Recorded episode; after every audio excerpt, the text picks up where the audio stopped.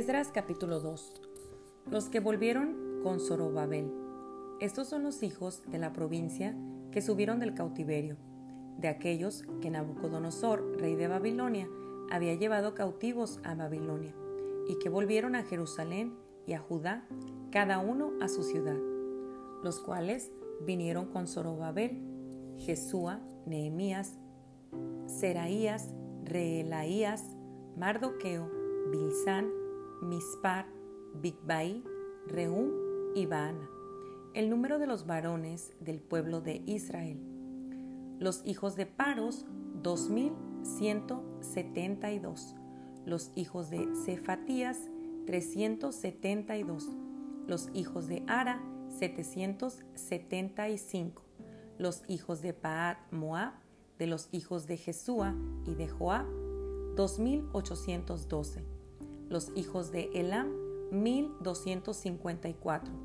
Los hijos de Satu, 945. Los hijos de Sakai, 760.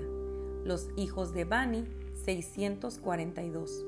Los hijos de Bebai, 623. Los hijos de Asgad, 1222. Los hijos de Adonicam, 666. Los hijos de Bigbai, 2056. Los hijos de Adin, 454. Los hijos de Ater, de Ezequías, 98. Los hijos de Besaí, 323. Los hijos de Jorá, 112. Los hijos de Asum, 223.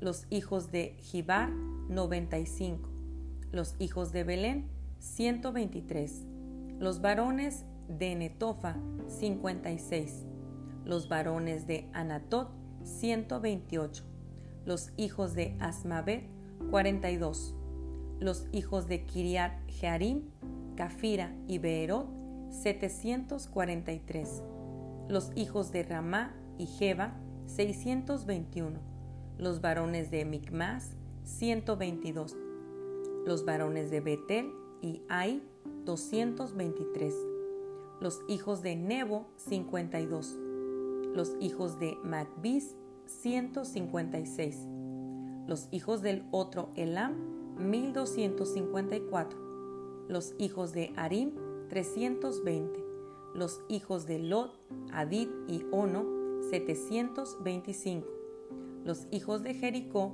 345, los hijos de Sena, 3630.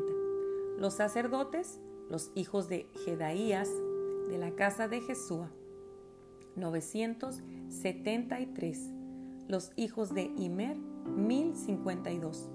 Los hijos de Pasur, 1247. Los hijos de Arim, 1017.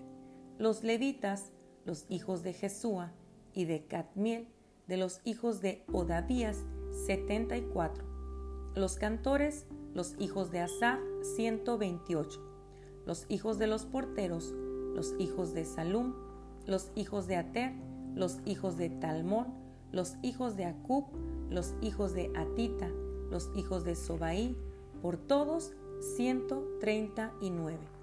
Los sirvientes del templo, los hijos de Sia, los hijos de Azufa, los hijos de Tabuat, los hijos de Queros, los hijos de Sia, los hijos de Padón, los hijos de Levana, los hijos de Agaba, los hijos de Acub, los hijos de Agab, los hijos de Salmaí, los hijos de Anán, los hijos de Gidel, los hijos de Gaar, los hijos de Reaía, los hijos de Resín, los hijos de Necoda, los hijos de Gazam, los hijos de Usa, los hijos de Pasea, los hijos de Besaí, los hijos de Asena, los hijos de Meunim, los hijos de Nefusim, los hijos de Bakbuk, los hijos de Akufa, los hijos de Arur, los hijos de Baslut, los hijos de Meida,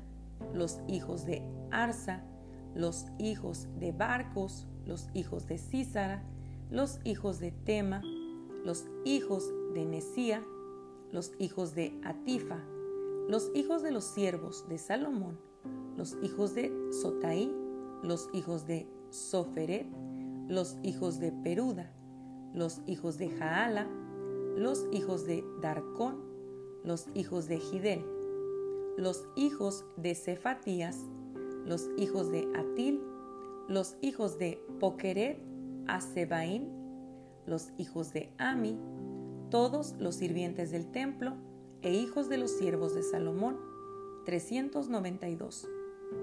Estos fueron los que subieron del Tel Melá, Tel Arsá, Kerub, Adán e Imer, que no pudieron demostrar la casa de sus padres, ni su linaje, si eran de Israel. Los hijos de Delaía, los hijos de Tobías, los hijos de Necoda, 652. Y de los hijos de los sacerdotes, los hijos de Abaía, los hijos de Cos, los hijos de Barzilaí, el cual tomó mujer de las hijas de Barzilaí Galaadita, y fue llamado por el nombre de ellas. Estos buscaron su registro de genealogías y no fue hallado, y fueron excluidos del sacerdocio. Y el gobernador les dijo que no comiesen de las cosas más santas, hasta que hubiese sacerdote para consultar con Urim y Tumim.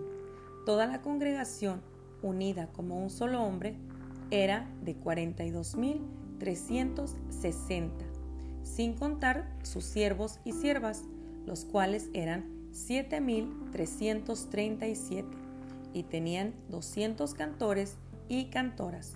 Sus caballos eran 736, sus mulas 245, sus camellos 435, asnos 6720, y algunos de los jefes de casas paternas, cuando vinieron a la casa de Jehová que estaba en Jerusalén, hicieron ofrendas voluntarias para la casa de Dios, para reedificarla en su sitio. Según sus fuerzas, dieron al tesorero de la obra 61 mil dracmas de oro, 5 mil libras de plata y 100 túnicas sacerdotales. Y habitaron los sacerdotes, los levitas, los del pueblo, los cantores, los porteros y los sirvientes del templo en sus ciudades y todo Israel en sus ciudades.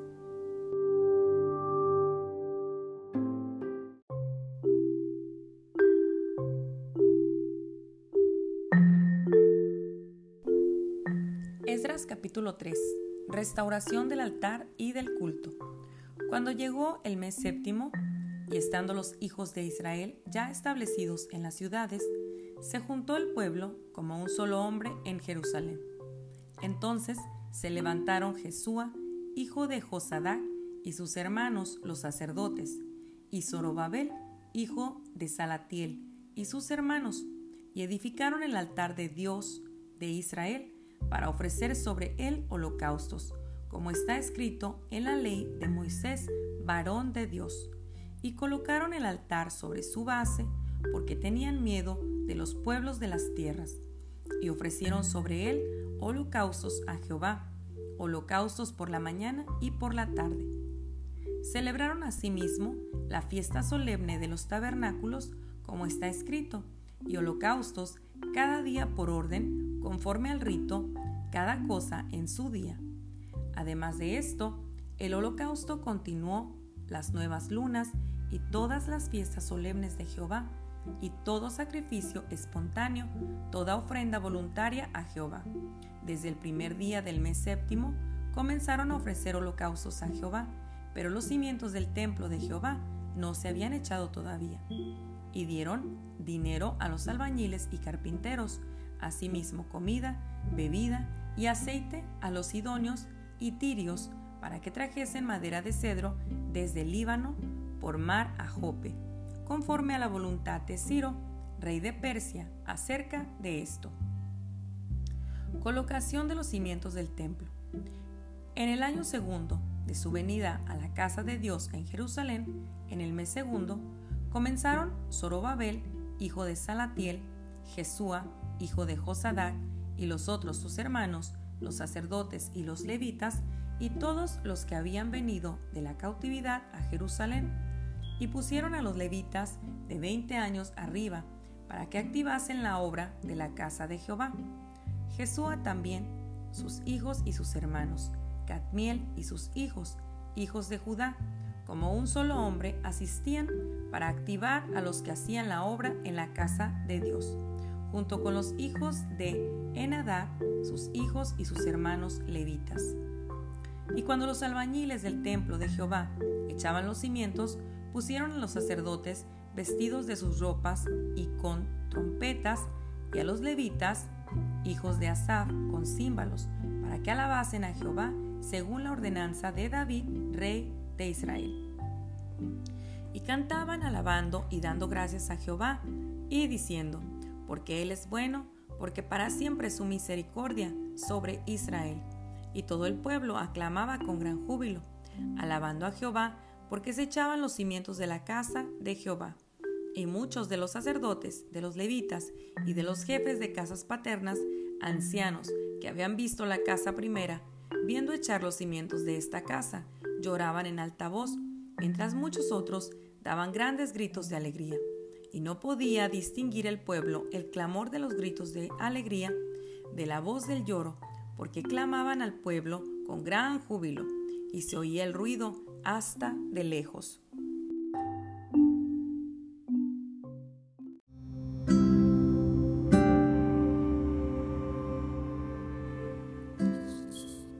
Capítulo 4 Los adversarios detienen la obra. Oyendo los enemigos de Judá y de Benjamín que los venidos de la cautividad edificaban el templo de Jehová, Dios de Israel, vinieron a Zorobabel y a los jefes de casas paternas y les dijeron, edificaremos con vosotros, porque como vosotros buscamos a vuestro Dios, y a Él ofrecemos sacrificios desde los días de Esar Adón, rey de Asiria, que nos hizo venir aquí. Zorobabel, Jesúa y los demás jefes de casas paternas de Israel dijeron, no nos conviene edificar con vosotros casa a nuestro Dios, sino que nosotros, Solos la edificaremos a Jehová, Dios de Israel, como nos mandó el rey Ciro, rey de Persia. Pero el pueblo de la tierra intimidó al pueblo de Judá y lo atemorizó para que no edificara. Sobornaron además contra ellos a los consejeros para frustrar sus propósitos. Todo el tiempo de Ciro, rey de Persia, y hasta el reinado de Darío, rey de Persia. Y en el reinado de Asuero, en el principio de su reinado, escribieron acusaciones contra los habitantes de Judá y de Jerusalén. También en días de Artajerjes escribieron Bislam, Mitrídates, Tabeel y los demás compañeros suyos. Artajerjes, rey de Persia, y la escritura y el lenguaje de la carta eran en arameo.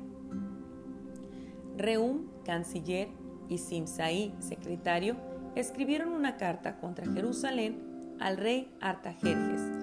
En tal fecha, escribieron Reum, canciller, y Simsaí, secretario, y los demás compañeros suyos, los jueces, gobernadores y oficiales, y los de Persia, de Erec, de Babilonia, de Susa, esto es, los elamitas, y los demás pueblos que el grande y glorioso Asnapar transportó e hizo habitar en las ciudades de Samaria, y las demás provincias del otro lado del río. Y esta es la copia de la carta que enviaron al rey Artajerjes. Tus siervos del otro lado del río te saludan. Sea notorio el rey que los judíos que subieron de ti a nosotros vinieron a Jerusalén y edifican la ciudad rebelde y mala, y levantan los muros y reparan los fundamentos. Ahora sea notorio al rey que si aquella ciudad fuere reedificada y los muros fueren levantados, no pagarán tributo, impuesto y rentas, y el erario de los reyes será menoscabado. Siendo que nos mantienen del palacio, no nos es justo ver el menosprecio del rey, por lo cual hemos enviado a hacerlo saber al rey, para que se busque en el libro de las memorias de tus padres. Hallarás en el libro de las memorias y sabrás que esta ciudad es ciudad rebelde y perjudicial a los reyes y a las provincias, y que de tiempo antiguo forman en medio de ella rebeliones, por lo que esta ciudad fue destruida. Hacemos saber al rey que si esta ciudad fuere reedificada y levantados sus muros, la región de más allá del río no será tuya. El rey envió esta respuesta a Reún canciller, a Simsaí secretario, a los demás compañeros suyos que habitan en Samaria y a los demás del otro lado del río, salud y paz. La carta que nos enviasteis fue leída claramente delante de mí, y por mí fue dada orden y buscaron y hallaron que aquella ciudad de tiempo antiguo se levanta contra los reyes y se revela, y se forma en ella sedición.